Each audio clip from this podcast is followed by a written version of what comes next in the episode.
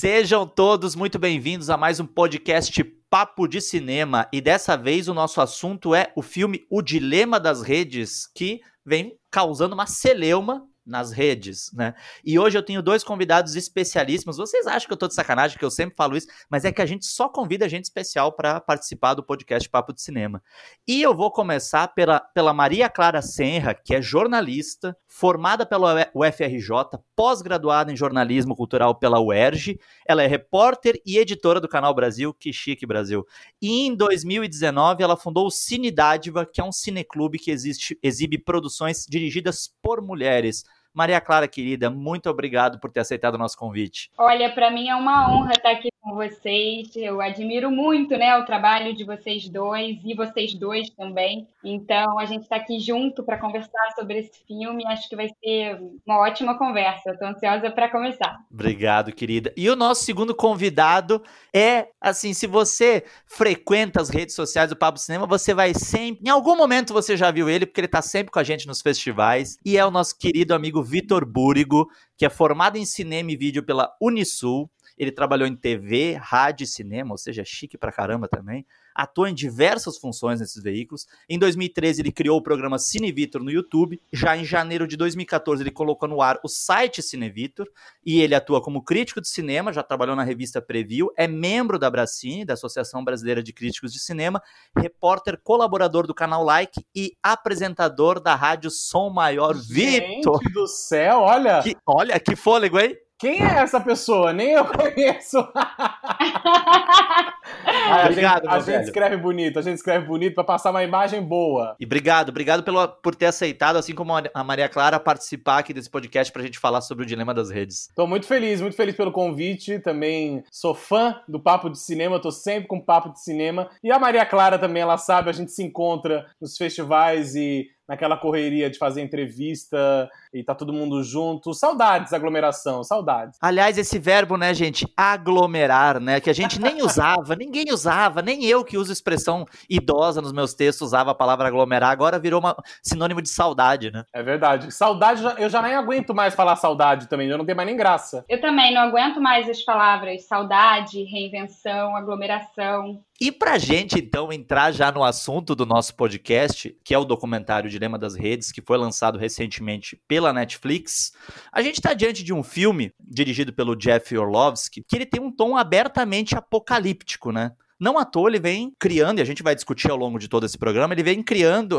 uma série de discussões virtuais muito mais a respeito do assunto, né, do que ele fala, do que necessariamente dele enquanto filme. Mas esse tom apocalíptico, ele tá muito presente, né? É basicamente assim, estamos diante do fim do mundo e a gente ainda não desconfiou, né? Exatamente, exatamente. Eu acho que você começa falando muito bem que eu acho que é um filme que chama muito mais atenção pelo tema que ele vem tratando, né, durante a sua duração inteira falando disso. É um pouco assustador ouvir algumas coisas e pensar que sim, somos manipulados e algumas coisas que já sabemos, né, ali só são comprovadas por pessoas que trabalharam nessas empresas aí midiáticas, essas empresas aí de redes sociais, como Facebook, Twitter, Instagram, Snapchat, TikTok, onde a gente também está em quase todos, né? Porque ou pelo trabalho ou por uma questão pessoal também, né? Todo mundo tem a sua conta pessoal, tem a conta do trabalho, ou mistura os dois em várias redes. Então acho que é um filme que ele causa muito mais burburinho pelo tema do que pela sua narrativa. Mas aí eu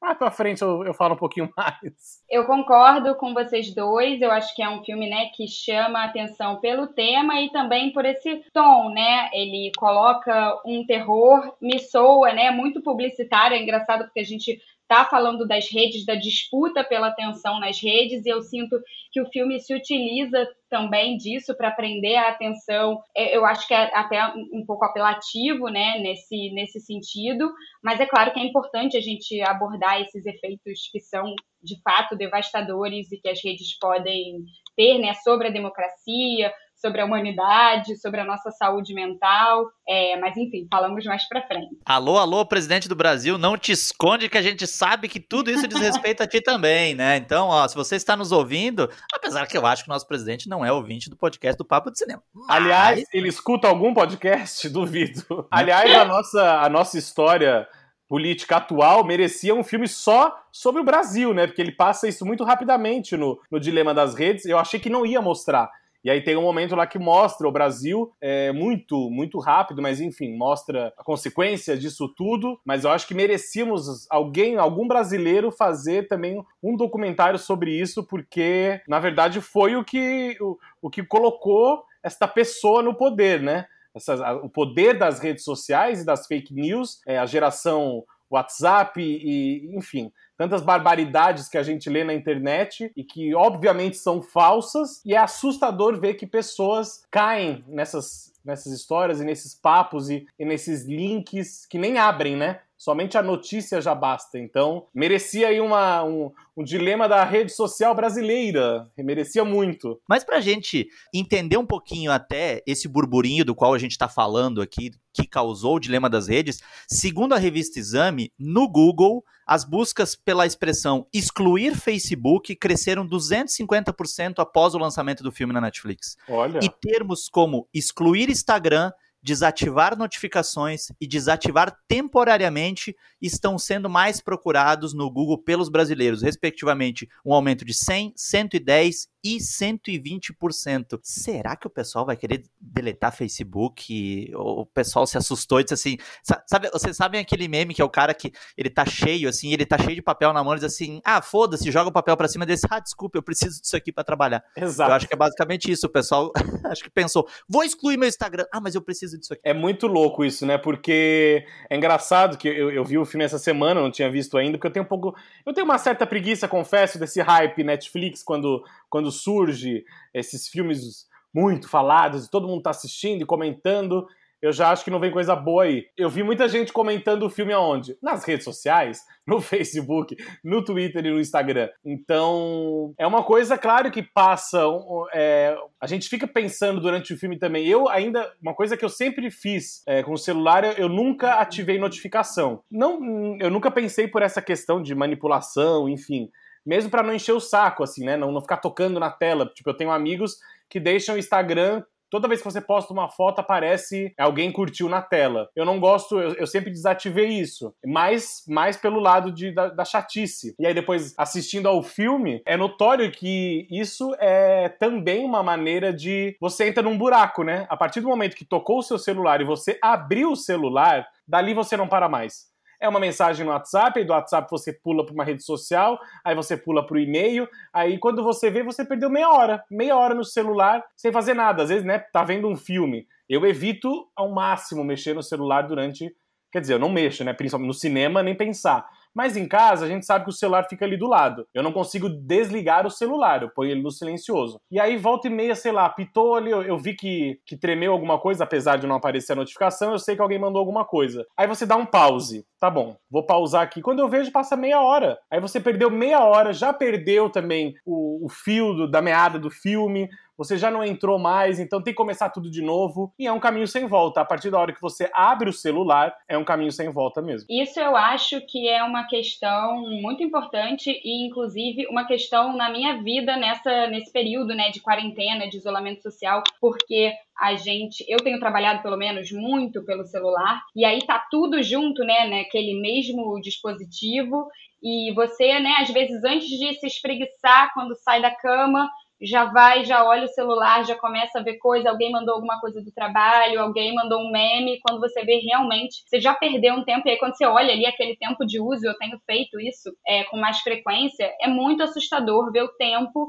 que a gente passa no celular. E eu acho que o filme, né, ele, ele chama é, atenção para isso e para mais uma série de coisas, mas é, para mim, pelo menos, é, é uma questão é, duas coisas. Primeiro, o filme não ser é, propositivo, e claro, eu tô longe de achar que um documentário que um filme tem que ser propositivo, mas eu acho que ele, como aborda uma pauta que é muito quente, muito importante, ele tem esse formato, né? É, ele poderia falar sobre soluções coletivas, né, se aprofundar na regulamentação, na transparência. Fala-se, mas se fala de uma maneira bem rasa, né? Mas acho que ele aposta muito nisso que a gente está falando das soluções individuais, de diminuir o tempo de tela, enfim, de, de sair das redes, de excluir as redes sociais.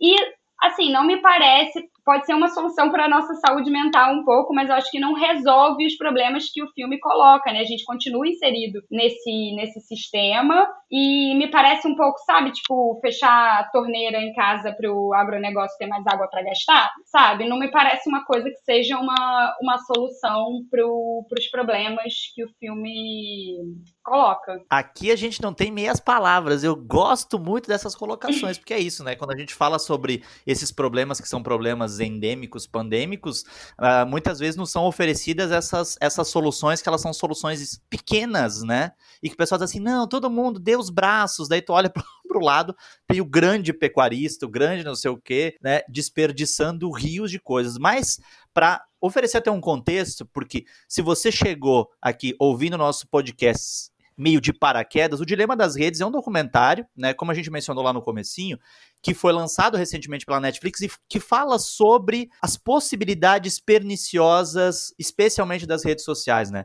Nós temos vários especialistas, pessoas que já trabalharam no Google, no Twitter, no Facebook, Pinterest, Instagram, que falam sobre coisas como uh, uma falta de debate interno nessas empresas sobre o caráter uh, viciante das redes sociais, sobre a forma como os algoritmos são orquestrados, orquestram o, o conteúdo para que a gente fique cada vez mais que a gente tenha uma adesão cada vez maior a esse conteúdo e, no fim das contas, a gente tem uma grande, um grande guarda-chuva que é o guarda-chuva capitalista, né? Porque esses algoritmos também eles estão em busca de vender, né? De, de reproduzir isso. Mas uma coisa que eu até queria trazer para essa nossa discussão, antes da gente voltar para essa, essa coisa toda, para a gente até falar um pouquinho como é que também é a nossa relação, puxando isso um pouco do que o Vitor falou, como é que é a nossa relação com rede social. Acho legal a gente falar do filme especificamente, né? Porque tem uma coisa que me chama muita atenção no Dilema das Redes, é essa essa escolha, que me parece uma escolha muito pautada por uma vontade de ser didático,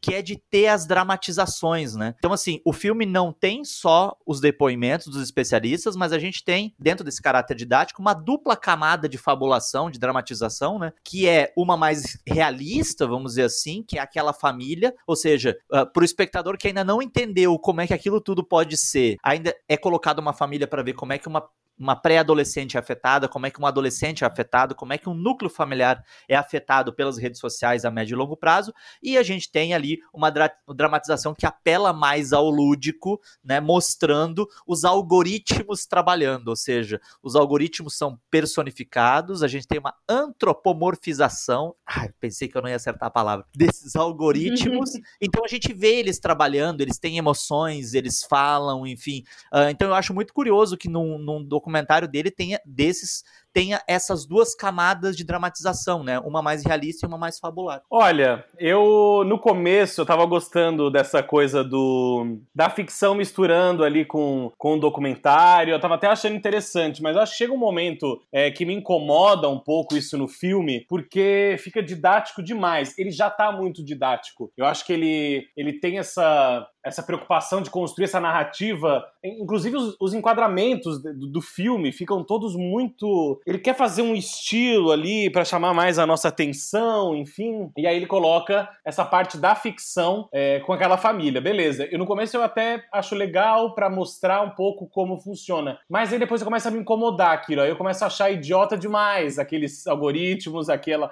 aquela família fica tudo muito explícito demais. A gente já entendeu como funciona. Então me incomoda talvez esse. esse talvez não, me incomoda essa, é, é, essa mistura mistura. A gente tem visto isso muito é, nos últimos anos aí, últimos anos vai, nos últimos festivais, essa mistura do documentário da ficção e do fato, né? Alguns é, considerados documentários híbridos, né? Com uma pegada mais ficcional, mas também traz um fato. Esse não, a gente vê que é, é super documental, mas aí vem, uma, no caso, um exemplo, né? Para refletir sobre aquilo que está sendo falado pelos, pelo, pelos ex-funcionários daquelas empresas. Então, às vezes, me incomoda aí o fato da menina. A gente sabe, sim, que é assim, que isso afeta, mas talvez se mostrasse de uma outra maneira esses algoritmos agindo na nossa vida ou no, nas nossas redes e como isso nos afeta. Né? É um tema muito interessante, é um pouco assustador, é um pouco não, é bastante assustador ver que somos produtos, né? E tem uma frase ali que eles colocam que é bem interessante. Se você não está pagando nada, você é o produto, né? No caso, é isso, né? O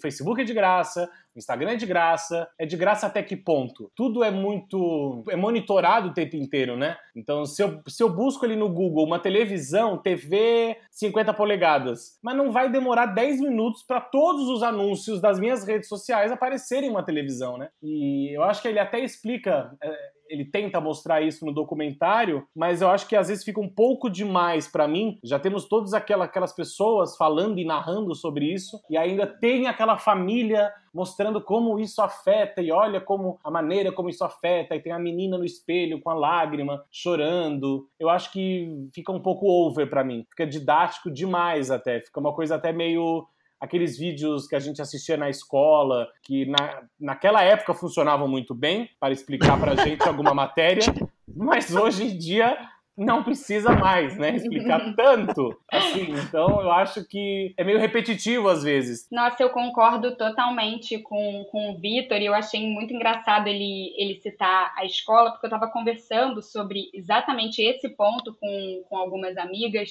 né, sobre o documentário ser didático e isso é, servir mesmo, né, claro, para explicar algumas questões, mas que eu acho que ele perde tempo uh, que poderia estar sendo usado para aprofundar, para esmiuçar algumas coisas. E essa, uma das minhas amigas, que é professora de adolescentes, enfim, professora de geografia, ela mostrou, ela passou esse filme em aula e o engraçado é que duas coisas impactaram muito os alunos dela. Uma foi essa questão da personalização da informação, que eles não tinham ideia de que o feed, né, ele é montado de acordo com, com seus dados, de acordo com seus cliques, e o feed do seu amigo do lado pode ser completamente diferente do seu.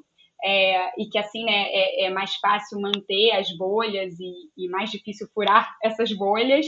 E outra coisa que eles adoraram foi justamente a parte da ficção, a parte dramatizada, porque eles se identificaram muito, os adolescentes, com aquela menina é, que postava foto, mas ficava insegura e, e apagava, é, enfim, com a questão dos likes, né, que, com a questão da autoestima, de como é que isso mexe, porque a internet, né, também traz isso do over feedback o tempo todo, você está tendo retorno sobre o que você faz, se você está sendo amado, se as pessoas gostam, se elas te rejeitam.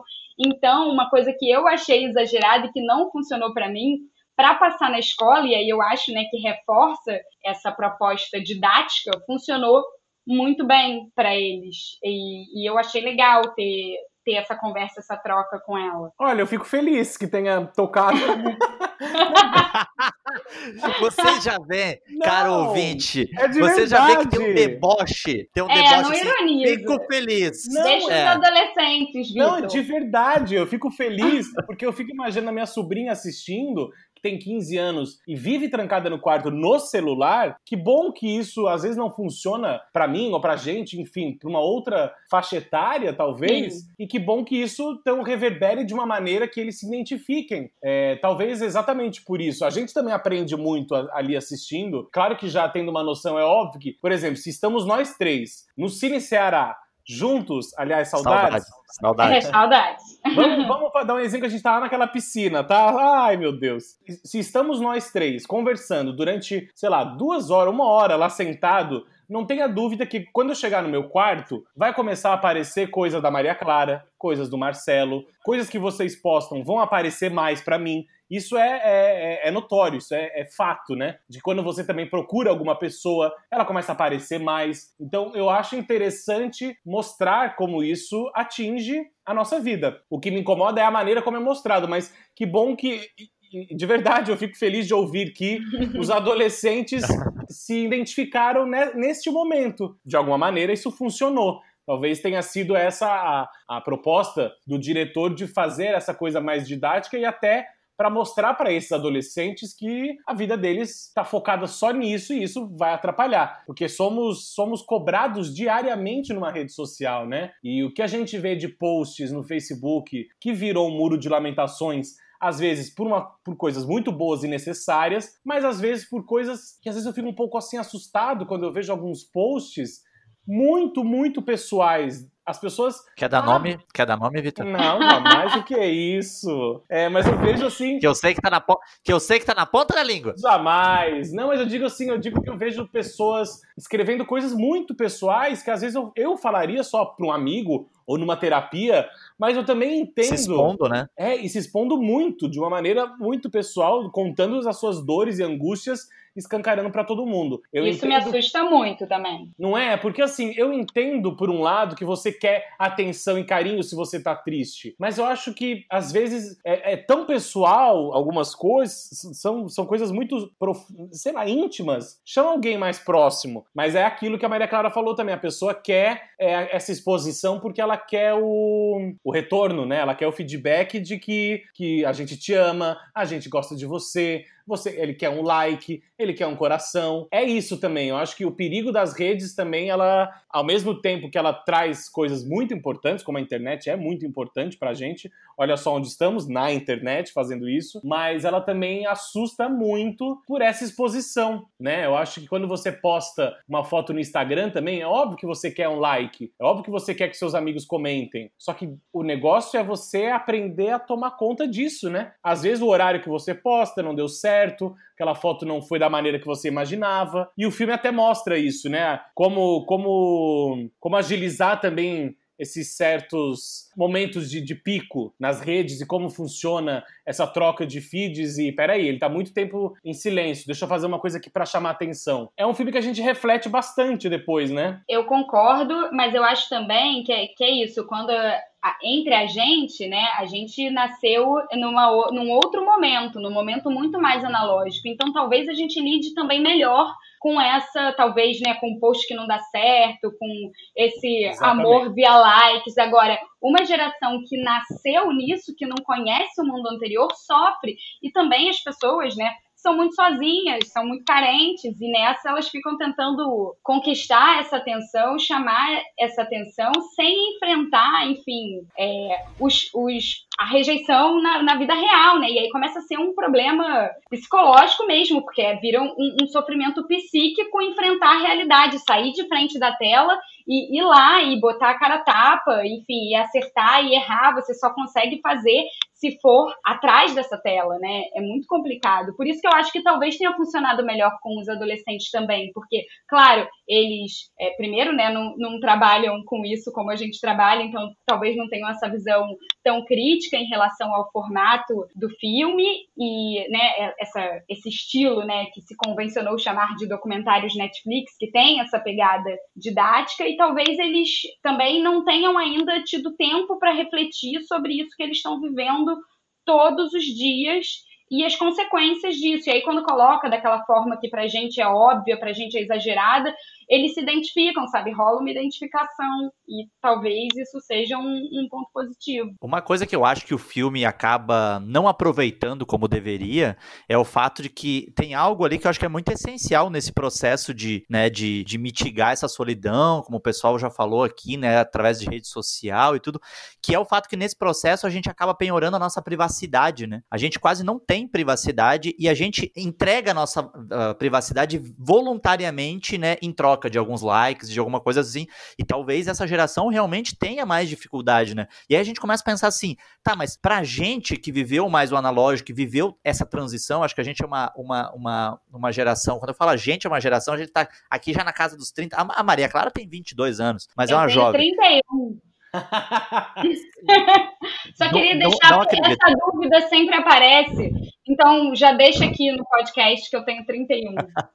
já deixa salvo para não receber é mais essa é pergunta. É, é, essa, essa, essa cutis não, não dá mais do que 22 anos. A gente, o Vitor o Vitor é um galã. Eu já tô na, na, na, capa da gaita, como se diz no Rio Grande do Sul.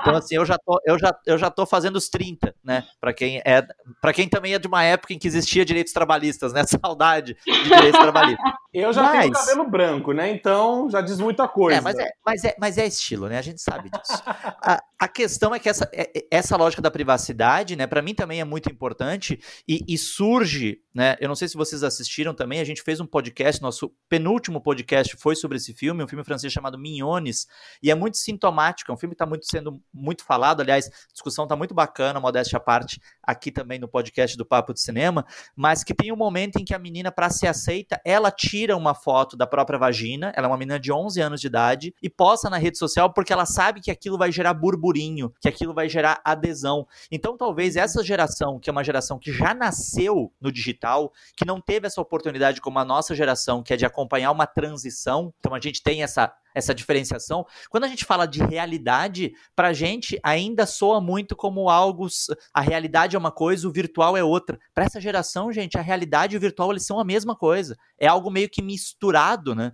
Então, Verdade. eu acho que faz todo sentido também que o filme tenha. E eu acho que nesse sentido é, é bom que ele tenha esse caráter didático, né? Professoral, porque é, essa galera mais jovem é, é, talvez seja o principal público-alvo do filme, né? E tá sendo afetada diretamente. Não à toa o filme tá gerando esse burburinho todo, né? Esse exemplo que você deu do outro filme, isso me assusta muito, porque Claro que aí a gente acaba entrando em outros assuntos, não só do filme, mas a questão de chamar atenção nas redes, né? Fazer de tudo para chamar atenção. E a gente vê isso em todas as áreas. E às vezes se incomoda, né? Porque você às vezes se dedica tanto para fazer uma coisa com tanta pesquisa, com tanto tempo de estudo, de edição, de entrevista, você vai atrás e aí você faz um vídeo ou um post, ou um texto, um artigo super esclarecedor que não tem a mesma visibilidade que um vídeo de um cara, sei lá, fazendo o quê. E às vezes eu fico muito. Não é nem chateado, não, mas é, é, é irritado mesmo. Que eu vejo, sabe? Eu tô aqui me matando, a gente se mata em festival para fazer uma cobertura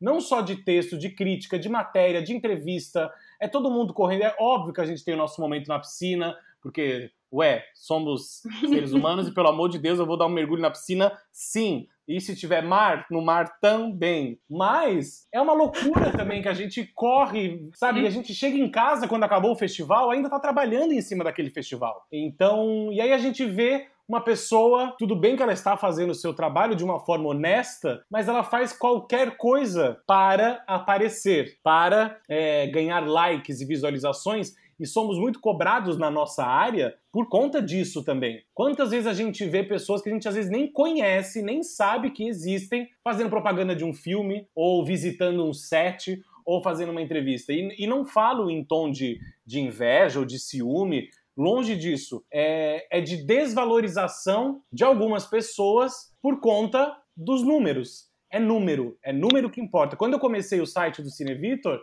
era o número de visualizações. Eu lembro, você tem que ter tantas visualizações. Hoje em dia, é muito raro alguém perguntar isso num, num, num cadastro para preencher de credenciamento. Quantas visualizações tem o teu site? Eles querem saber se você tem rede social, se você já fez vídeo, aí quantas visualizações tem o seu vídeo, quem te segue, como é o engajamento. Então é uma bola de neve que vai surgindo. E aí quando você fala desse, dessa questão dos adolescentes, no, no filme mesmo, no Dilema das Redes, tem um cara lá que trabalhava acho que no, no Pinterest e ele fala que os filhos dele não têm celular. Então um cara que trabalha, trabalhou nisso e trabalha com isso, acho que ele trabalha, enfim, outras áreas, mas ele sabe o perigo que é o poder que isso tem e que pode influenciar na vida de um, de um jovem que não cresceu com o analógico que cresce diretamente com o digital, né? com, com a internet, com as mídias. Então tem esse alerta também do perigo no, no filme, que é muito importante que seja colocado, é, independente da sua forma como é contado, como é construída essa narrativa e como é costurado essa história com a ficção. Mas há de se admirar, sim, que há um, um, um recado aí para que a gente também preste atenção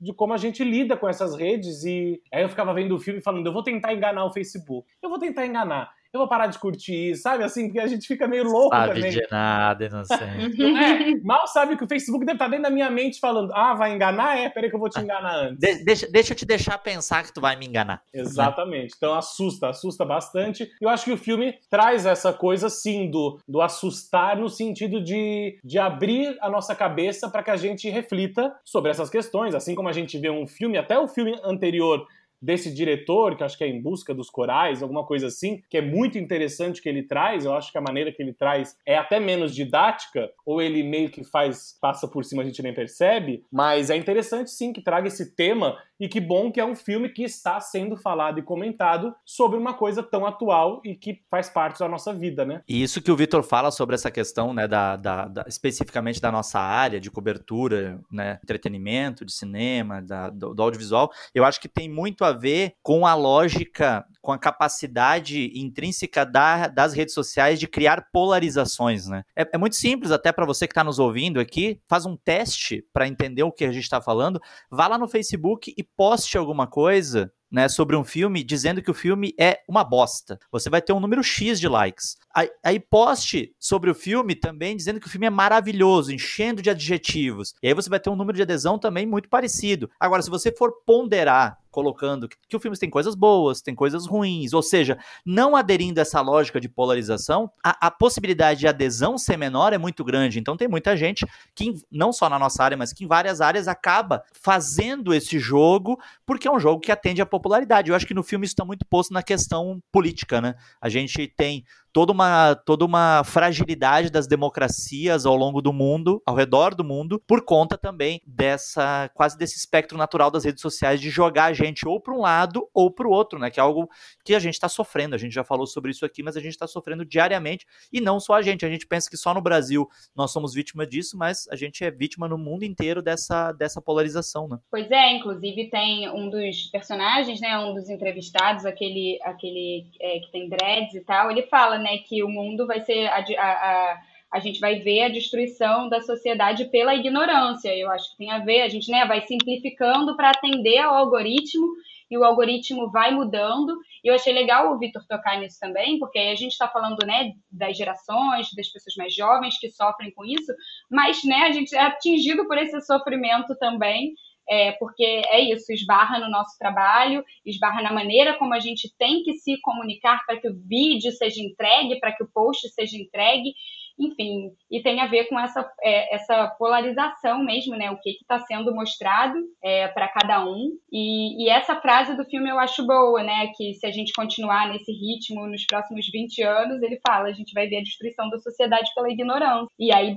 enfim, aí chega nessa parte também sobre as democracias, que inclusive, eu, eu não sei se vocês assistiram, mas tem aquele outro filme, o Privacidade Hackeada, né? Que, que, é que eu acho bom. que é muito bom, que eu gosto bastante. Eu acho que ele é até mais consistente para falar dessa questão, né? Porque ele mostra, ele exemplifica é, a questão das eleições nos Estados Unidos, da Cambridge Analytica, mostra o caso de Trinidad Tobago, enfim, é outro filme, mas que vale muito a pena para quem quiser se aprofundar nessa questão da tecnologia e de, das estratégias de coleta de dados e como é que isso, é, o poder que isso tem, né, para mudar a nossa realidade mesmo. Né?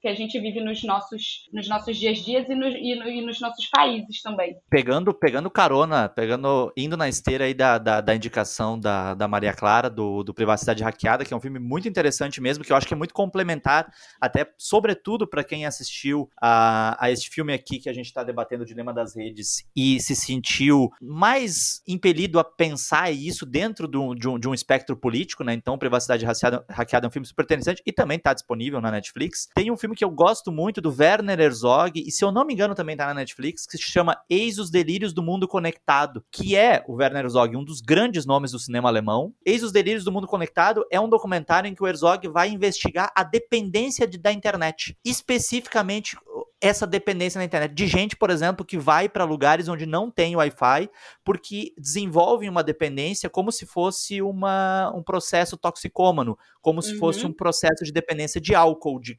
droga Exatamente. ilícita, enfim. De... Então, assim, é, é, interessante que esses documentários, eles vão sendo costurados. A gente também tem, eu acho interessante a gente pontuar aqui, alguns filmes que falam sobre essa uberização do trabalho, né? Uhum. Uh, que também, de alguma maneira, vão usar essa questão de como é que os algoritmos criam, né? Então, a gente, no fim das contas, se a gente for depurar o que a gente está colocando aqui, o que esses filmes num conjunto nos trazem, eles estão apresentando para a gente uma sociedade meio que apocalíptica, né? Em que as relações de trabalho estão sendo duramente afetadas pelos algoritmos, pela lógica das redes sociais, dessas ferramentas que utilizam uh, essas inteligências artificiais e que no, no, no, no dilema das redes, os, os, caras chegam a dizer assim, essas, esses algoritmos eles pensam sozinho, e para mim ali eu já bateu o Skynet, Exterminador do Futuro, eu já disse, eita, agora deu tudo. Mas de como não só isso afeta essa relação que a gente tem com o trabalho, essa precarização do trabalho, mas como aponta também o dilema nas redes, como afeta a nossa relação, as nossas relações interpessoais, né? As nossas relações familiares. Claro. Não, totalmente, né? Eu acho que hoje em dia essa, essa coisa da, das redes sociais, quantos grupos de família foram deixados no WhatsApp por conta dessa, dessa questão também de fake news que a gente vê muito. Enfim. Ah, mas, mas Vitor, tem, ah. tem, tem, tem, uma coisa para não, pra não ser afetado pro grupo de família, que é não entrar. Pois, mas, pois, eu, pois é, mas eu, eu entrei e saí também. Me colocam também. Mas eu saio de todos, de primos, de todos. Eu também. Não, não tenho paciência para. Pra... Alô, alô, os primos, os primos de Vitor Búrigo e de Maria Clara Serra, vocês que estão tentando colocar eles em grupo de família desistam. Eles desistam porque eles vão dar um perdido, eles vão sair e os meus, esses nem tentam. Nem tentam que se tentar já vai já, já vai já solta os cachorros em cima. Não, não tem mas, como. Mas não é louco isso, é porque até nessas brigas de família, né, pro WhatsApp, nos grupos, tem um momento que a gente se pergunta assim, gente, não é possível que essa pessoa não esteja lendo isso que saiu, que ela Exatamente. não veja isso. E esse filme, né, dá vários exemplos é, às vezes a pessoa realmente não está vendo, porque o que chega para ela são notícias completamente diferentes, de sites completamente diferentes, são posts, então ela realmente está vivendo numa realidade diferente da sua. É, e isso é dificulta é muito o processo, né? É muito assustador, porque aí como que se dialoga, como é que você conversa, qual é a importância do fato, da verdade dentro disso, né? Dentro desse esquema. E tem, vocês falaram de alguns outros filmes, aí eu, eu lembrei muito de um filme que eu vi, Não É Tudo Verdade, também uma vez, que é o The Cleaners. Que, ah, The Cleaners! Ele, acho que até tem uma coprodução brasileira, tem alguma coisa, mas que ele mostra o trabalho de... é um trabalho secreto de limpadores digitais né? Que eles, eles ficam lá mais de 10 horas trabalhando e avaliando até 25 mil imagens. É, e são aquelas imagens, né? De, de imagens fortes, né? Que, assim, de quando eu assisti esse documentário para hoje, a gente já vê que existe aí um recurso, já foi criado de apagar certas imagens, né? Tipo, obviamente deve ser esses trabalhadores, mas agora tem até recursos que avisam, né? Essa imagem contém. É, essa foto contém algo muito forte, enfim. E aí, linkando com isso, no, no próprio é, no documentário, acho que tem até um. No, no Dilema das Redes, tem o, o, um trecho ali de uma entrevista do Mark Zuckerberg, que ele fala de. de que está nos ouvindo, a... queira a gente ou não. Não tenha dúvida. Isso é mas é que, que perguntam se ele não sabia como isso afetava nas eleições, enfim. E aí eu acho que é ele que dá a resposta de começar a pensar em, em como cuidar desse conteúdo. Deve ser muito difícil, obviamente, né? Porque são muitos usuários numa rede social. Me preocupa o fato de que essas pessoas talvez não estejam preocupadas com isso e apenas preocupadas com o dinheiro de que os patrocinadores vão, vão, vão, vão investir naquela rede. Né? Então, de, de disseminar essa, esse ódio também e essas fake news que elegem governos. Bom, ah, eu não vou nem falar, porque senão aí já é podcast para até três dias. E, e, é isso, gente. Só o fato do filme já ter gerado essas, essa possibilidade, essas várias entradas pra gente discutir, ele já tá valendo, né? Claro, Embora seja um paradoxo a gente discutir, a gente discutir sobre ele numa rede social, né? Tipo, é o sistema dizendo, eu sou ruim, mas fale de mim em mim. Eu digo, meu Deus, o que, que eu faço? A gente Me fica meio sinto manipulada. Exatamente. Gente, foi maravilhoso, né? O nosso tempo passou voando. Passou eu gostaria voando. de agradecer demais a Vitor Burgo. Vitor, me, me, conta aqui pra gente como é que o pessoal. apesar que é o seguinte: se o pessoal não conhece Vitor Burgo e Maria Clara Serra, o pessoal tá mal informado. Mas às vezes acontece, é muita informação. Como é que, Vitor, o pessoal te encontra? Teu conteúdo, enfim, como é que te acessa? Olha, vamos falar de quê? De redes sociais, claro. Lógico. Porque eu não vou passar o endereço da minha casa aqui, né? Mas quem quiser me encontrar, pode mandar um brinde lá para casa me chama no inbox cinevitor.com.br, o site. Temos as redes sociais, arroba Cinevitor, aí no Instagram, no Twitter, tô no Facebook, YouTube com as entrevistas. Enfim, estamos em todas as redes porque precisamos divulgar o nosso trabalho e rezando para que os algoritmos nos ajudem, né? Aqui, que, que a gente consiga aí é, alcançar o maior número de pessoas possíveis, porque a gente se mata para fazer uma divulgação, a gente implora para a pessoa dar um retweet, mas é claro que, que a internet ela é fundamental para isso e ela é importante demais e ela ajuda demais, né? Então, mas para finalizar falando do filme, eu acho que é isso. Como o Marcelo falou, eu acho que o filme, só o fato de, de, de ele trazer essa discussão, ele já, já, já tem um mérito aí, já é super válido que a gente passou aqui um tempo discutindo e as pessoas estão discutindo. Então, o Cinevitor está nas redes, o Cinevitor é das redes. Então, é isso. Maria Clara, querida, muito obrigado também para ti por ter tirado esse tempo. Como é que o pessoal te encontra? Olha, é, primeiro, gente, realmente, se você não conhece Cine Vitor, não conhece Papo de Cinema, acabou, né? Acabou tudo. Ah, Maria é, Clara também. Maria Clara, Agora. Maria... O, pessoal, o pessoal nunca viu. A gente parece tudo uns, uns, uns, uns estranhos quando passa a Maria Clara na TV. Eu conheço! Eu conheço! tá bom. Mas, mas assim olha, é, eu, as pessoas podem me encontrar onde? No Cine Jornal, né, que é nosso programa diário no Canal Brasil sobre cinema. Estou sempre por lá. É, vamos ao ar todos os dias e também vários dos nossos programas vão para o canal Brasil Play, então também dá para encontrar na internet. Fora isso, onde é que eu tô? Na rede social também, na minha ou na do Canal Brasil, fazendo lives. Enfim, às vezes a gente posta algumas matérias por lá também. É bem, é bem fácil me achar. Ah, coisa boa. E para você que ficou nos ouvindo aqui, o nosso muito obrigado. Fica o convite para na próxima semana, porque na próxima semana sim, tem mais podcast do Papo de Cinema. Você sabe que a gente está nos principais agregadores. E é isso, gente. Um abraço. Vamos pensar de maneira crítica as redes sociais e até a próxima semana. Bye.